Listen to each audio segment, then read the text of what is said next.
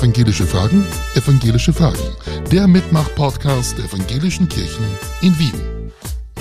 Herzlich willkommen zur elften Folge von Evangelische Fragen. Mein Name ist Bernd Kratzer und ich stehe hier im H3 Podcast Studio.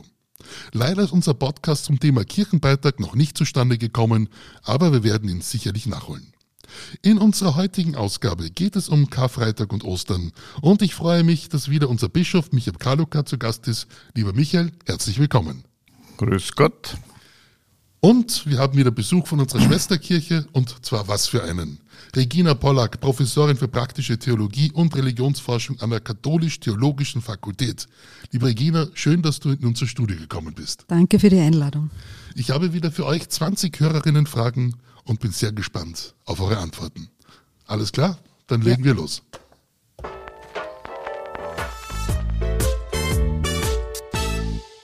Ostern ist neben Weihnachten das zweite große kirchliche Fest. Warum feiern wir das? Ich soll anfangen, gut? Gerne. äh, interessante Formulierung. Ostern ist eigentlich das höchste christliche Fest, auch das wichtigste Fest und es ist das Ereignis, an das wir uns erinnern, die Auferstehung äh, des Jesus von Nazareth, von dem wir Christen glauben, dass er der Messias ist, an das wir uns da erinnern. Und wir feiern das, um in diese, um in diese Dynamik des Ostergeschehens wieder hinein zu geraten. Also uns daran zu erinnern, dass wir aus diesem Osterglauben unser Christsein, unser Christinsein leben. So würde ich das beschreiben, sehr persönlich auch. Wir sind ja jetzt gerade in der Passionszeit, die wir sehr unmittelbar erleben durch den Ukraine-Krieg, auch die Pandemie, äh, und gehen auf Ostern hin. Und das aber immer im Bewusstsein als Christinnen und Christen, dass wir ja von Ostern herkommen, dass wir vom Auferstandenen gesandt sind und diese Dynamik aus diesem bewussten Wahrnehmen auch des Leidens in der Welt, aber dass wir von der Auferstehung herkommen, das macht's aus. Und das Schöne an diesem Fest ist irgendwie, dass man in der Liturgie, ich glaube, das ist jetzt sehr katholisch, oder? das wieder erlebt, was die Jünger und die Jüngerinnen Jesu erlebt haben. Ja, und das braucht man vielleicht, äh, weil du die momentan schwierigen Zeiten erwähnt hast, das brauchen wir momentan, glaube ich, ganz dringend, um nicht zu resignieren und zynisch zu werden angesichts des Leids in der Welt. Wir haben schon auch eine Liturgie. Nein, nein, aber dieses, dieses Präsentische meine ich. Ja. ja. Der Sascha fragt, gibt es bei Karfreitag und Ostern einen Unterschied zwischen der katholischen und der evangelischen Kirche? Nein, den gibt es nicht. Das Triduum, Karfreitag, Gründonnerstag, Karfreitag, Ostersonntag, das ist das zentrale Fest, die zentralen Festtage der Christenheit. Dass wir den Karfreitag als besonders evangelisch geprägt empfinden, hat mit unserer Geschichte zu tun, mit einer Besonderheit des österreichischen Protestantismus, weil wir diesen besonderen Feiertag hatten und mit einer besonderen Betonung der Passion äh, Christi, aber es gibt keinen Unterschied. Das kann ich nur bestätigen, zustimmen und kann nichts ergänzen. Die Rosalinde fragt, warum beschenkt man sich zu Ostern und wer hat das mit den Eiern und dem Hasen erfunden? Also ich, ich finde, diese, diese Geschenkkultur, die sich jetzt um Ostern herum entwickelt hat, die ist eigentlich neu. Ich kann mich nicht erinnern, dass ich als Kind Geschenke bekommen habe zu Ostern. Die gab es zu Weihnachten.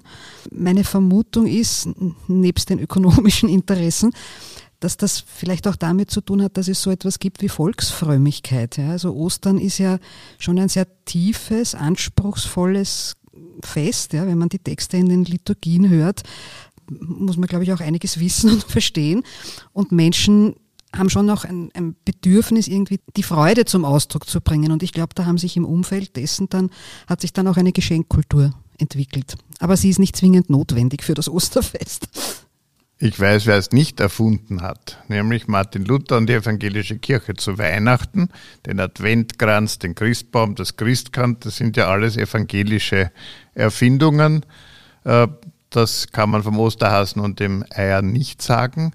Der Geschenkcharakter ergibt sich auch durch das Ende der Fastenzeit. Das ist durchaus katholisch jetzt in dem Sinn, dass halt die Fastenzeit eine ganz wesentliche Zeit ist und dann man wieder das Leben feiert mit Schinken, Eiern, was auch immer. Da beschenkt man sich ja auch und jetzt gibt es halt auch Schokolade dazu oder was anderes. Und Eier und Hasen sind Symbole der Fruchtbarkeit. Also es ist ja auch kein Zufall, dass das Osterfest zu Frühlingsbeginn gefeiert wird, wenn man das Leben wieder sieht, also dieser Zusammenfall von Auferstehung und auch die Auferstehung in der Natur, die wird dann durch diese beiden Symbole auch zum Ausdruck gebracht. Wobei in der, in der orthodoxen Liturgie das Ei da schon auch noch einen, einen besonderen symbolischen Wert hat. Der Rainer fragt, haben Sie ein Karfreitagsritual? Ich gehe am Karfreitag in die Kirche, wenn ich nicht selber Gottesdienst feiern darf, dann oder ich feiere den Gottesdienst wo auch immer äh, im Gottesdienst. Ich habe ein sehr beeindruckendes Karfreitagsritual als Kind miterlebt, weil ich die Ostern immer in der Vojvodina bei meinen Verwandten, wo meine Familie herkommt, gefeiert habe, in der slowakisch-lutherischen Kirche.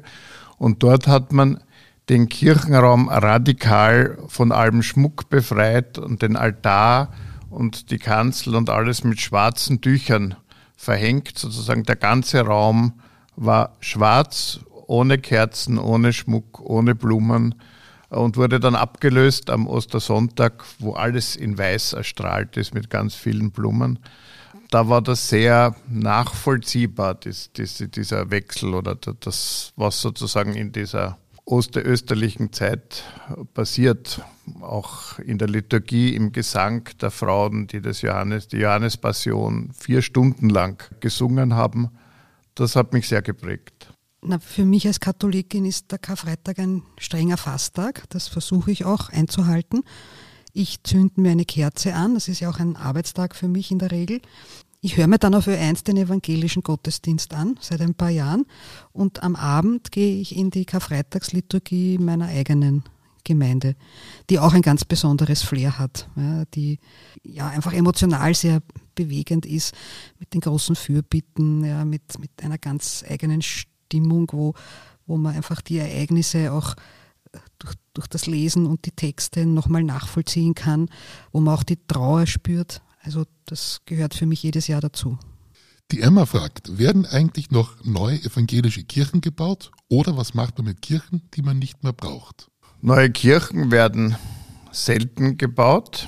Ich glaube, die letzte, die mir einfällt, ist in Wien gebaut worden, die man aber dann verkaufen musste. Das heißt, das, da muss man wirklich aufpassen. Kirchen, die man nicht mehr braucht, werden in Österreich noch kenne ich noch kein Beispiel, aber zum Beispiel in Berlin von der Diakonie genutzt. Das heißt, man baut diese Kirche um in einen kleineren Andachtsraum. Äh, es gibt dort ein Kaffeehaus. Man wendet sich nach außen sozusagen auch für wohnungslose Menschen, Sozialberatungsstellen. Äh, dort, wo Kirchen sozusagen nicht mehr als Kirchen verwendet werden können, zumindest im deutschsprachigen Raum, versucht man den Zweck dieser Gemeinschaft in anderer Weise zu erfüllen. In den Niederlanden oder in England gibt es durchaus auch Restaurants, Ateliers, Wohnungen, was auch immer. Irgendwo habe ich gelesen, eine Kletterhalle gibt es auch irgendwo mittlerweile in einer Kirche drinnen. Sind oft hoch genug, ja. Also für uns in der katholischen Kirche ist das durchaus schon ein Thema. Und da gibt es beispielsweise eine katholische Kirche, die dann einer orthodoxen Gemeinde geschenkt worden ist. Also die, weil die orthodoxe Community in, in Wien, die wächst ja, auch in Österreich, brauchen auch Platz. Und das ist quasi eine Art von, von geschwisterlichem Teilen von Raum und, und Ressourcen. Und das ist besser, als es wird ein Kaufhaus, was in manchen Ländern Europas auch schon der Fall ist. Ja. Die Caroline fragt, lieber Kaluka, darf ich Ihnen eine persönliche Frage stellen? Wenn Sie sich entscheiden müssten, was ist Ihnen Nähe? Kyrie oder Gloria? Karfreitag oder Ostersonntag? Erstens kann man das nicht entscheiden, weil es zusammengehört. Zum anderen stehen wir immer in Situationen, die das eine oder das andere hervorrufen. Und im Moment sind wir in einem Kyrie-Moment. Äh, wir sind jetzt seit langer, langer Zeit in der Passionszeit. Die Passionszeit dauert 40 Tage, aber nunmehr dauert sie sehr viel länger wird sehr viel intensiver gelebt und ich denke, wir sind in einer Zeit, wo die Klage ihren Platz hat, wo es auch gut tut, zum Beispiel die Psalmen zu beten, das Gebetsbuch des Judentums, das auch Jesus selbst in der höchsten Not äh, am Kreuz gebetet hat. Das, was er dort, was überliefert ist, das sind Psalmgebete. Und das ist schon der Übergang. Den Psalmen enden oft mit einem Lob Gottes, mit einer Wendung. Das heißt, aus dem Kyria kommt das Gloria. Und deswegen kann man sich schwer entscheiden, aber man steht meistens in der einen oder in der anderen Situation. Die Stefanie fragt, essen Sie zu Gründonnerstag immer etwas Grünes? Das habe ich als Kind gemacht. Da hat es bei der Oma immer Spinat gegeben, bis ich dann gelernt habe, dass das Wort Gründonnerstag eigentlich von Greinen kommt und das bedeutet weinen. Äh, und damit konnte ich dann erleichterterweise aufhören, den Spinat am Gründonnerstag zu essen, was ich heute auch nicht tue. Die Kerstin fragt, liebe Frau Pollack, toll, dass Sie beim evangelischen Podcast dabei sind. Ich habe eine persönliche Frage. Warum sind Sie als moderne, beruflich erfolgreiche Frau katholisch? In der evangelischen Kirche könnten Sie Bischöfin werden. Ich habe die Frage schon oft gehört, ich muss irgendwie immer grinsen. Ich glaube, ich muss eine ganz alte, altmodische Antwort geben. Ich bin, glaube ich, einfach ein treuer Mensch. Ja. Ich bin katholisch aufgewachsen. Ich verdanke unglaublich vielen Menschen in der katholischen Kirche für mein Leben viel, die mir viel beigebracht haben.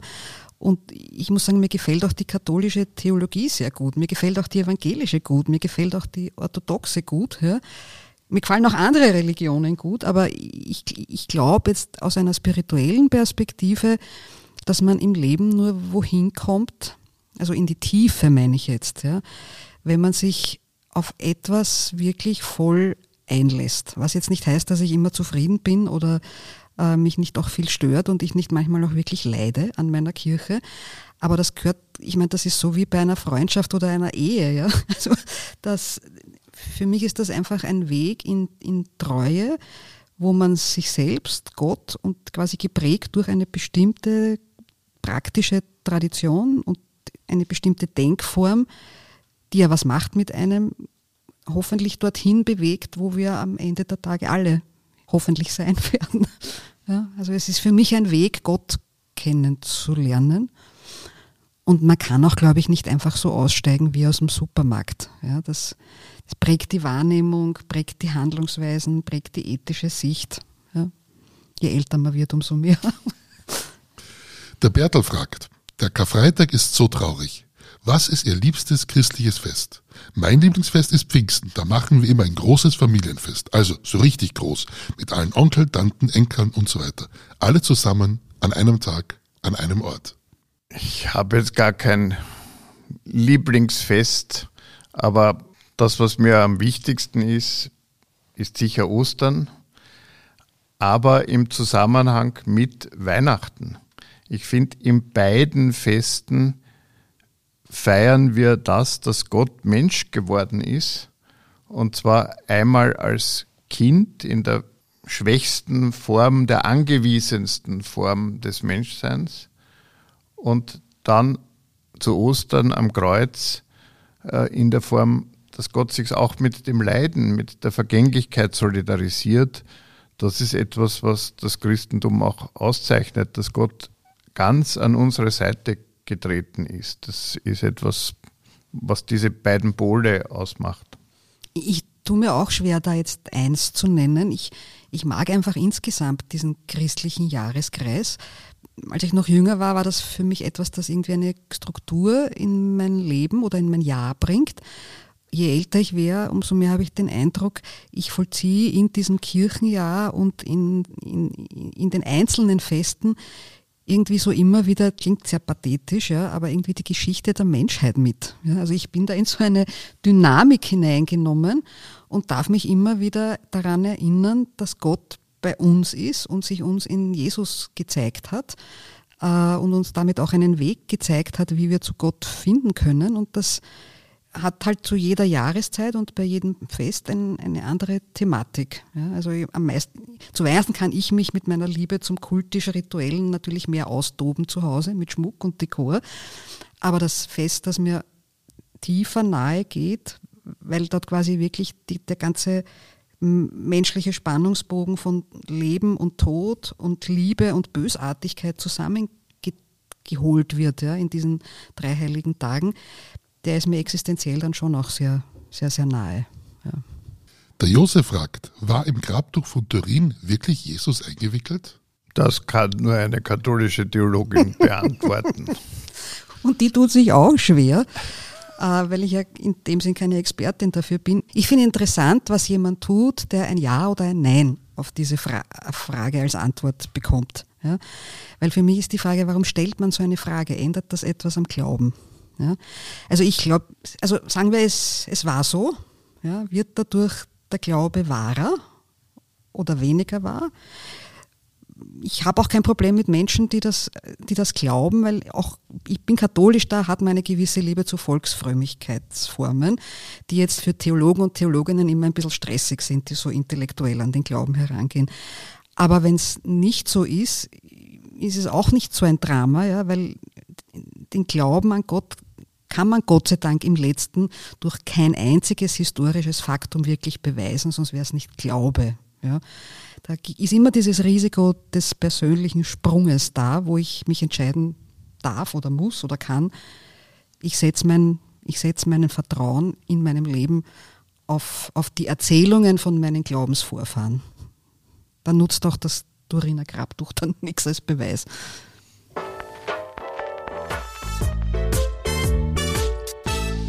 Bevor wir zur nächsten Frage kommen, hier wird die Einladung geschickt und weitere Fragen und Ideen. Zum Beispiel im nächsten Podcast Nummer 12 treffen wir drei PfarrerInnen, die vor kurzem in Pension gegangen sind. Wir schauen zurück auf ein PfarrerInnenleben und wir sind schon sehr gespannt, was sie so alles zu erzählen haben. Sollten euch das Thema interessieren oder ihr habt eine Frage dazu, dann schickt sie mir gerne zu. Schickt mir eure Fragen über Facebook, Instagram oder über unsere Website evangelische-fragen.at. Lieber Michael, liebe Regina, habt ihr eine Frage für meine zukünftigen Gäste? Für die pensionierten Pfarrerinnen, ja. wie sie das ausgehalten haben mit den ganzen Männern in ihrer Biografie. Na, ich, mich würde interessieren, was möchten Sie gern der nächsten Generation mitgeben, was Sie für unverzichtbar halten und, und, und gleichzeitig aber auch zu sagen, das kann man lassen.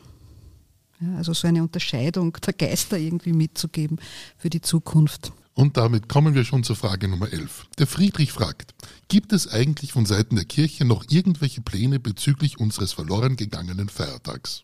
Die Wunde des verloren gegangenen Karfreitags für die evangelische Kirche ist offen und wird auch bei jedem Gespräch mit der Politik thematisiert.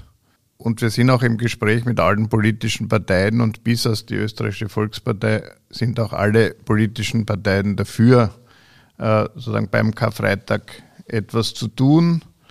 Das heißt, wir werden weiterhin im Gespräch sein. Mit dem vorigen Bundeskanzler gab es schon einen Gesprächstermin, aber der war ja nur so kurz Bundeskanzler, dass wir auf den jetzigen Bundeskanzler hoffen. Das heißt, das bleibt ein Thema und ist ein Thema. Und nach diesen Zeiten der Pandemie ist das Thema umso größer, weil es auch ein gesellschaftliches Thema ist, weil wir gemerkt haben, dass es nicht nur einen Tag gibt, der uns daran erinnert, wie unverfügbar das Leben ist, wie zerbrechlich das Leben ist, äh, sondern dass wir eine Zeit erlebt haben und ich denke, es ist unumgänglich, weiter wieder darüber nachzudenken, hier auch eine Wunde, die man den Evangelischen in Österreich geschlagen hat, zu heilen. Der Rolf fragt, der Karfreitag hat für mich das Gefühl bekommen, da hat die Kirche versagt. Hätte man das Desaster irgendwie verhindern können? Wurde hier von unserer Seite ein Fehler gemacht oder wäre uns sowieso weggenommen worden? Das ist etwas, was mich sehr bewegt, weil es da scheinbar dieser Regierung damals, die ja sehr auf Propaganda, auf PR, auf Werbung auf gesetzt hat, gelungen ist, die Sache umzudrehen. Sozusagen das Opfer der evangelischen Kirche auch noch schuldig zu machen. Das heißt, es kommen viele Leute und sagen, ihr habt versagt. Dabei hat die evangelische Kirche darum gekämpft, auch Bischof Bünker hat darum gekämpft und nie zugestimmt, dass dieser Feiertag abgeschafft wird. Es hat schon begonnen, sozusagen beim Europäischen Gerichtshof, wo die evangelische Kirche einfach nicht zugelassen worden ist als in Parteienstellung, sondern wo man gesagt hat, ja, da geht es nur um Arbeitnehmerprivilegien und das ist, glaube ich, das große Problem. Vielleicht haben wir da versagt, dass wir das nicht vermitteln konnten, äh, dass hier wirklich über die Evangelischen drüber gefahren worden ist. Der damalige Bundeskanzler hat ja auch gesagt, 96 Prozent in Österreich betrifft das gar nicht. Das heißt, man braucht auf eine Minderheit nicht Rücksicht nehmen. Wobei es gibt immerhin so viele evangelische Christinnen und Christen, wie es Burgenländer gibt. Und zu sagen, auf die Burgenländer müssen wir gar nicht Rücksicht nehmen, wird sich auch niemand erlauben. Das heißt, da ist wieder was gut zu machen, bin ich mir ganz sicher. Ja. Also ich möchte mich da gerne anschließen. Bei mir kam diese Täter-Opfer-Umkehr überhaupt nicht an. Ich war empört damals und ich weiß auch aus meinem eigenen Umfeld, dass da im katholischen Raum viele verärgert waren über diese Täter-Umkehr-Geschichte. Was man vielleicht meiner Kirche ein bisschen kritisch vorwerfen kann, ist, dass wir das zu wenig deutlich, klar und solidarisch zum Ausdruck gebracht haben. Ja. Also ich glaube, hinter den Kulissen durchaus. Ja. Da gab es ein Engagement, aber ich glaube, man hätte das im öffentlichen Diskurs noch deutlicher machen müssen, dass das schlicht und ergreifend unverschämt war. Die Susa69 fragt, ein persönlicher Feiertag für Karfreitag zu nehmen, ist für mich ein echter Rückschritt. Der freie Karfreitag war für mich eines der wichtigen Argumente, weiter der evangelischen Kirche anzugehören. Warum sollte ich nicht jetzt aus der Kirche austreten? Weil der Karfreitag weiter ein zentraler Feiertag ist und auch gefeiert wird. Das heißt, der Gottesdienst, das Gedenken der ganzen Kirche und der Glaube zum Ostersonntagkind sind zentral und ob es jetzt einen Feiertag mehr oder weniger gibt, sollte nicht entscheidend sein, dieser Kirche anzugehören. Und ich denke, das gehört zur vorigen Frage. Menschen haben ja aus Enttäuschung, dass hier die Kirche etwas nicht erreicht hat, was sie aber nie erreichen konnte, was sozusagen nicht in ihrer Macht gestanden ist. Äh, und da würde ich um Solidarität bitten mit der Kirche, sozusagen drinnen bleiben und mitreden und dafür kämpfen, dass der Protestantismus, die Evangelischen, diese Minderheit in dem Land, die aber wichtig sind für das Land und auch in ihrer Geschichte wichtig sind, dass die wahrgenommen werden. Und wenn man da austritt, dann schwächt man das ja nur. Meine, vielleicht hilft auch eine historische Erinnerung an das frühe Christentum. Im Imperium Romanum gab es auch keine Feiertage. naja, aber ja. also das war, das hat das, das Glauben feiern kann man nicht abhängig machen und würde ich auch nie abhängig machen wollen von staatlichen Maßnahmen am Ende des Tages. Ja? Also natürlich kämpft man und müssen wir dafür kämpfen, aber diese Erinnerung hilft mir, solche schwierigen Zeiten auch durchzustehen. Der Noah fragt, was hatte der gesetzliche Feiertag für die Evangelischen mit der Geschichte der Evangelischen zu tun? Das habe ich damals, als das Ganze noch aktuell war, nicht verstanden. Ja, man kann es vielleicht mit einem Bild sagen. Der Karfreitag war das öffentliche Denkmal, das öffentliche Mahnmal, das an die Verfolgung der Evangelischen in der Gegenreformation und durch die Habsburger Monarchie und Österreich erinnert hat. Äh, der Karfreitag ist eingeführt worden 1956 von der Zweiten Republik, genau in dieser Dimension des Erinnerungs, dass sozusagen auch diese Minderheit einen Ort hat, wo sie hervorgehoben wird, wo sie sozusagen einen, eine, etwas Besonderes kriegt, weil die Republik an sie denkt und sagt, ihr seid jetzt vollwertige Bürgerinnen und Bürger dieser Republik. Äh, und das ist so, wie wenn man ein Denkmal damals errichtet hätte für die Verfolgung und dieses Denkmal jetzt einfach umgeschmissen hat. Deswegen ist es neben der religiösen und spirituellen Dimension hat es auch diese historische Dimension, hier ein Mahnmal zu sein. Und die Republik hat sich zu diesem Erbe der Monarchie nie wirklich bekannt. Das ist anders in den Bundesländern. Dort gibt's Erinnerungsstätten an die Vertreibung der Protestanten in Salzburg. Es gibt im Grazer Landhaus, das ja auch evangelisch war, eine Gedenktafel, die man im Reformationsjahr feierlich enthüllt hat und wo der katholische Bischof, der Landeshauptmann sozusagen über die Geschichte gesprochen haben. Das gab es von Seiten der Republik nur einmal, nämlich 1956, als der Karfreitag eingeführt worden ist. Und das ist weg. Und was mir so wichtig ist, ist, da hat man ja nicht der evangelischen Kirche was weggenommen, sondern ein Land, das sich nicht aller seiner Teile der Geschichte erinnert, nimmt sich ja selber was weg, nämlich einen Teil seiner Geschichte, die das Land ausmacht und einer Minderheit, die auch das Land mit ausmachen, weil wir ja in einer pluralen Gesellschaft leben. wo alle Teile, seien sie noch so klein, einen großen Wert haben. Und diese Geschichte ist zum Teil viel zu wenig bekannt, nicht? Also ich habe sie in meinem eigenen Theologiestudium nicht gelernt. Ich habe mir das selber angeeignet. Ja, und ich habe spät, ich habe 2000 erst zum Theologiestudieren begonnen. Also das ist nicht mhm. irgendwann gewesen. Ja. ja, und umso wichtiger wäre es, dass es sozusagen auch eine Erinnerungskultur Richtig. gibt, auch auf die Geschichte des Protestantismus in Österreich hin. Die Lieselotte fragt, ich dachte immer Weihnachten, Ostern, das sind die wichtigsten Feste für Christen. Geburt Jesu und Auferstehung. Warum tun sie nicht alle zusammen? Katholiken, Orthodoxe, Altkatholiken, Evangelische und Freikirchen, um gemeinsam für Ostern zu kämpfen. Kardinal Schönborn hat, hat hier was ganz Richtiges gesagt. Er hat gesagt, an den Religionsgemeinschaften und Kirchen würde es nicht scheitern, aber die Feiertage, auch die kirchlichen, sind ja nicht im Besitz der Religionsgemeinschaften.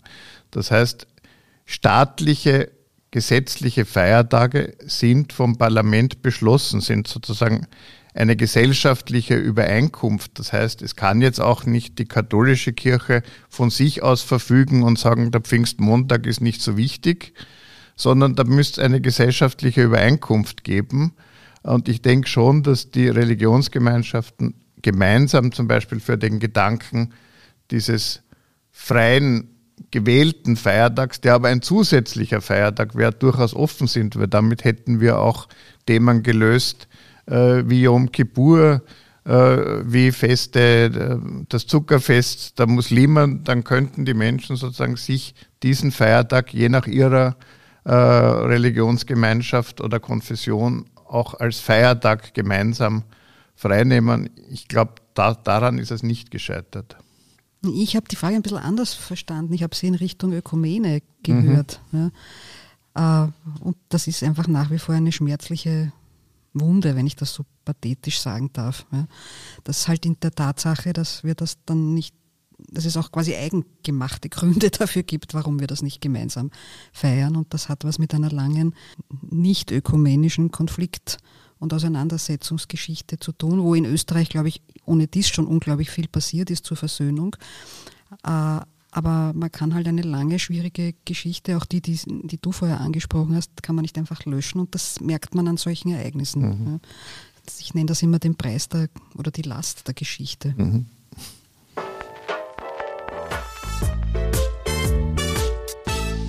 Der Wilhelm fragt, warum war der Karfreitag als freier Tag ein Alleinstellungsmerkmal für die Evangelischen? Feiern die Katholiken und Orthodoxen Karfreitag nicht?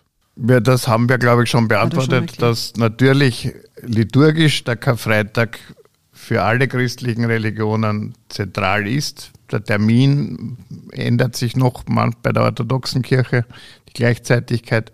Das Alleinstellungsmerkmal kommt ganz aus der Geschichte.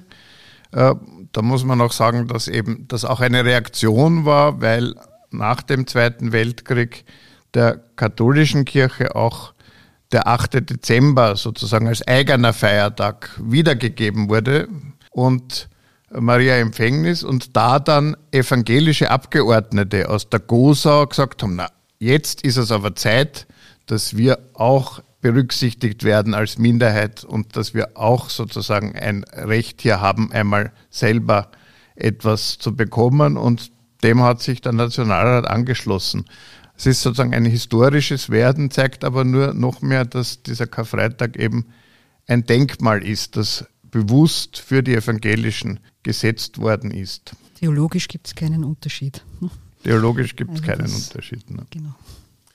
Die Rita fragt, Karfreitag passiert in einem Krieg jeden Tag. Schreckliche Schicksale, fürchterliches Leid.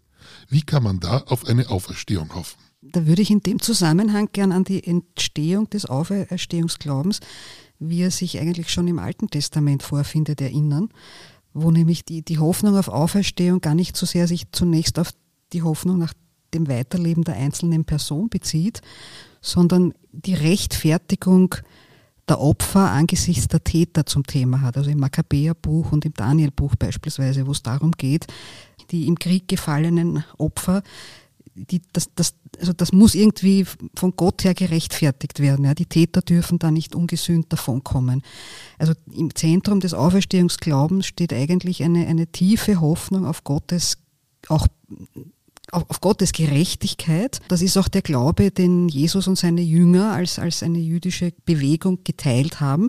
Die waren zutiefst davon überzeugt, dass dieses Reich Gottes der Gerechtigkeit und des Friedens jetzt anbricht.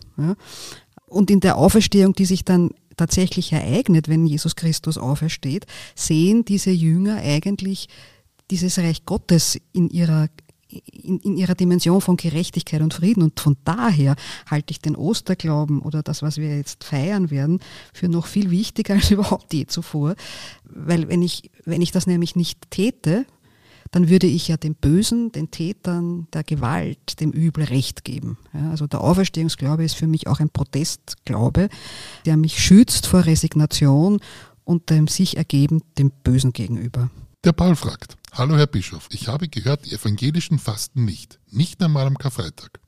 Aber würde es nicht auch der evangelischen Kirche gut tun, mal etwas kürzer zu treten und sich manchen weltlichen Dingen zu enthalten, auch wenn es nur die freiwillige Einschränkung beim Essen ist? Ich freue mich sehr auf Ihre Antwort. Dass die Evangelischen nicht fasten, das weiß ich nicht. Vielleicht fasten sie nicht in der Fastenzeit, sondern dann, wenn sie sich individuell dazu entscheiden. Äh, wir feiern gerade oder haben das Jahr 2022 zum Jahr der Schöpfung ausgerufen. Und da ist genau dieser Aspekt, dass wir die ganze Kirche als Institution auch zum Beispiel dazu umgestalten wollen, CO2-frei zu werden, klimaneutral zu werden. Das heißt, das geht auch nur durch Reduktion. Äh, das geht auch nur durch Zukunftsbilder, die wir entwickeln, die ein gelungenes Leben nicht von der Fülle des verbrauchten Erdöls, Erdgases, was auch immer abhängig machen. Das heißt, Reduktion Besinnung auf das Wesentliche ist ein wichtiger Gedanke auch für Evangelische. Gerade in der Passionszeit, wo wir eben an das Unverfügbare, auch das Leiden denken, die wir eben nicht Fastenzeit nennen, weil wir da immer den Amos im Ohr haben, dass Fasten auch etwas sehr Vordergründiges sein kann, was nicht in die Tiefe geht. Und das ist das, was wir ein bisschen mitgenommen haben aus der Reformation. Und es gibt ja wahnsinnig viel Veranstaltungen zur Radioschöpfung. Also wen es interessiert, fang.at-schöpfung, da ist für jeden etwas Passendes dabei. Detlef 521 fragt, Karfreitag, einen Menschen ans Kreuz nageln. Wie kann Gewalt, Mord und Tod eine heilswirksame Wirkung haben? Warum soll Blut vergossen werden? Ist das nicht absurd oder pervers? Naja, da, da spricht Detlef eine schwierige Theologie, die meines Wissens nach so eigentlich hoffentlich nicht mehr geglaubt wird an. Die Vorstellung, dass da ein quasi allmächtiger Gott sitzt und der braucht jetzt quasi ein Sühneopfer und sein eigener Sohn muss das Blut vergießen, damit wir gerettet sind. Das gab es sehr lange, diese Vorstellungen. Vielleicht gibt es die auch noch, ich hoffe nicht. Äh, für mich selber ist eigentlich die, die, die Darstellung oder das Thematisieren von Gewalt, Krieg ja, oder überhaupt dem Bösen nicht nur bei der Kreuzigung, sondern überhaupt in der Bibel insofern bedeutsam, als zu meinem Glauben ganz wesentlich dazugehört, dass das menschliche Realitäten sind und dass die biblischen Texte etwas tun und damit auch die, die Erinnerung an die Kreuzigung, was sonst immer verschwiegen wird in den Heldenmythen unserer Zeit und in der damaligen Zeit. Ja. Also um das, um Gewalt bekämpfen zu können, muss sie zuerst mal sichtbar werden, müssen die Opfer sichtbar werden, muss das benannt werden. Das ist nicht angenehm, ja, das ist mir schon klar, aber es gehört offensichtlich zur menschlichen Natur und zur menschlichen Geschichte. Das heilt als solches noch nicht, aber die Erinnerung an den Karfreitag ist ja eben auch eingebettet in diese Dynamik von, von Gründonnerstag bis zu Ostern, wo quasi man eben nicht zu geschwind zu Ost, zum, zur Auferstehung hinüberrutschen kann, sondern sich zuerst einmal der Realität dieser Gewalt stellen muss. Und das geschieht am Karfreitag. Ja, oder daran erinnern wir uns. Ja. Es, es gehört leider dazu und wir werden uns davon nur befreien können, wenn wir es auch sichtbar machen und uns dann überlegen, wie entsteht eine solche Situation. Und das kann man bei der Kreuzigung Jesu rekonstruieren. Und die Botschaft ist dann am Ende des Tages, diese Gewalt hat aber nicht das letzte Wort. Und wir brauchen keine Opfer mehr. Insofern braucht die Gewalt und das Blut Danke. nicht mehr. Sozusagen diese Realität gibt es, aber wir brauchen sie nicht und niemand darf sich darauf berufen, sozusagen Opfer im Namen eines Gottes, im Namen einer Nation, was auch immer zu produzieren und zu überhöhen. Und damit kommen wir schon zur letzten Frage. Wie könnte das Religionsrecht zu Feiertagen in der Republik Österreich im Jahr 2050 aussehen? Wer sollte dabei maßgeblich mitwirken, berücksichtigt werden? Gibt es dann einen islamischen, buddhistischen oder agnostischen Feiertag? Ich denke, man wird darüber nachdenken müssen und das hat eben die evangelische Kirche in dieser Diskussion auch schon getan, äh, dass wir in einer pluralen Gesellschaft leben und dass wir hier verschiedenste Traditionen haben, die wir auch wertschätzen wollen. Wir haben vorher von der Tiefe in der eigenen Religion geredet und ich glaube, nur wenn man in der eigenen Religiosität, Religion auch Tiefe gewinnt, ist man für einen interreligiösen oder ökumenischen Dialog überhaupt erst fähig. Erst dann kann ich etwas über andere lernen. Aber wenn wir diese Pluralität anstreben, dann sollten auch verschiedenste Gruppen Möglichkeiten haben. Ein Vorschlag, der eben damals in der Diskussion war und wo sozusagen jetzt dieser furchtbare persönliche Feiertag, der eigentlich ein Urlaubstag ist, rausgekommen ist, ist ein persönlicher Feiertag, der aber zusätzlich vom Staat garantiert wird, genau für diese gemeinschaftlichen äh, Feiern in einer pluralen religiösen Landschaft. Ich hielte einen solchen Tag für dringend notwendig für alle anerkannten Religionsgemeinschaften, weil das quasi das rechtlich sichtbare Symbol dafür wäre. Was ich aber auch glaube, ist, dass es dafür einen breiten gesellschaftlichen, demokratischen Diskurs auch mit nicht religiösen Menschen braucht, weil der Status von Religion in unserer Gesellschaft ja nicht ganz unumstritten ist. Also wir brauchen da eine breite Auseinandersetzung, welche Rolle, welche Bedeutung darf, soll Religion eigentlich in der österreichischen Gesellschaft spielen. Äh, damit auch nicht religiöse oder säkulare oder atheistische Menschen einfach verstehen, warum das für uns religiöse Menschen einfach etwas Wichtiges und Bedeutsames ist und wir da auch eine entsprechende öffentliche und rechtliche Anerkennung dafür haben möchten. Ja, und das waren unsere 20 HörerInnen-Fragen. Gibt es von eurer Seite noch etwas, was ihr gerne loswerden wolltet? Allen, die jetzt zu Hause dazuhören in einer Situation, die uns auch immer wieder spüren lässt, wie ohnmächtig wir sind. Wir leben in Zeiten, wo ganz viele ihre Ohnmacht spüren, wo sie Bilder sehen, die wir nie sehen wollen, dass sie sich getragen fühlen, einerseits in einer Gemeinschaft von Christinnen und Christen, aber auch anderen, die in dieser Solidarität vereint sind, aber sich auch getragen fühlen im letzten, ja, von Gott und von der Idee des, von Ostern, dass der Tod eben nicht das letzte Wort hat, sondern dass das Ja zum Leben das letzte Wort ist. Ich erinnere immer ganz gern an die Entstehungskontexte der, der Texte der Heiligen Schrift. Wenn man da genau hinschaut, ist das ja nicht nur ein Hintergrund, sondern die meisten dieser Texte entstehen in, in Situationen von Gewalt, von Vertreibung, von imperialen Mächten, die Schrecken, Angst und Terror verbreiten, in der Diaspora, im Exil, also der Tempel wird zerstört, ja, der römische Krieg wird verloren, Familien sind zerstört. Also unser christlicher Glaube ist genau in solchen Situationen entstanden, von denen wir hier in Wien Gott sei Dank eh, eh noch entfernt sind. Ja. Also das gibt mir Trost, ja, weil, weil ich mir denke, okay, die Vorfahren im Glauben haben, diese, haben sich diesen Situationen nicht ergeben, sondern haben sich hingesetzt, haben ihre Texte herangezogen und haben sich gefragt, okay, das ist jetzt nicht gut, aber was können wir lernen daraus? Was können wir mit und über Gott neu lernen und was müssen wir jetzt tun, damit sich so ein Wahnsinn nicht mehr wiederholt? Das hilft mir sehr. Deswegen glaube ich, wünsche ich Ihnen eine gute, auch gute Schriftlesungen in diesen Tagen. Ja. Da kann man wirklich Kraft daraus beziehen. Ja, und das war's auch schon wieder. Liebe Regina, lieber Michael, ich danke für euren Besuch und danke für eure spannenden Antworten. Gerne. Und euch, liebe Hörerinnen und Hörer, danke ich fürs Zuhören und ich darf euch bitten, empfehlt uns weiter. Auch freuen wir uns über eine positive Bewertung. Und zum Abschluss darf ich dich, liebe Regina, noch um ein Segenswort bitten. Gott gebe dir in diesen schwierigen Zeiten den Mut, den Problemen nicht auszuweichen, den langen Atem, sie zu tragen und zu ertragen und Menschen, mit denen du sie bestehen kannst. Gott schenke dir ein weites Herz, in dem auch genügend Raum, Zeit und Kraft ist, anderen im Leid beizustehen und in dem der Glaube an die Auferstehung tiefe Wurzeln schlagen kann.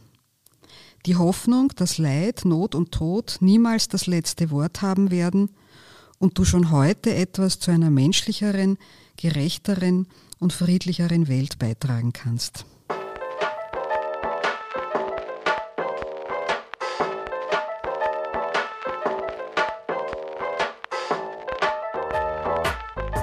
Und damit kommen wir zum Schluss. Also folgt uns auf Facebook oder Instagram oder kommt auf unsere Website evangelische-fragen.at. Lasst mich wissen, was euch interessiert. Ich freue mich über eure Nachrichten.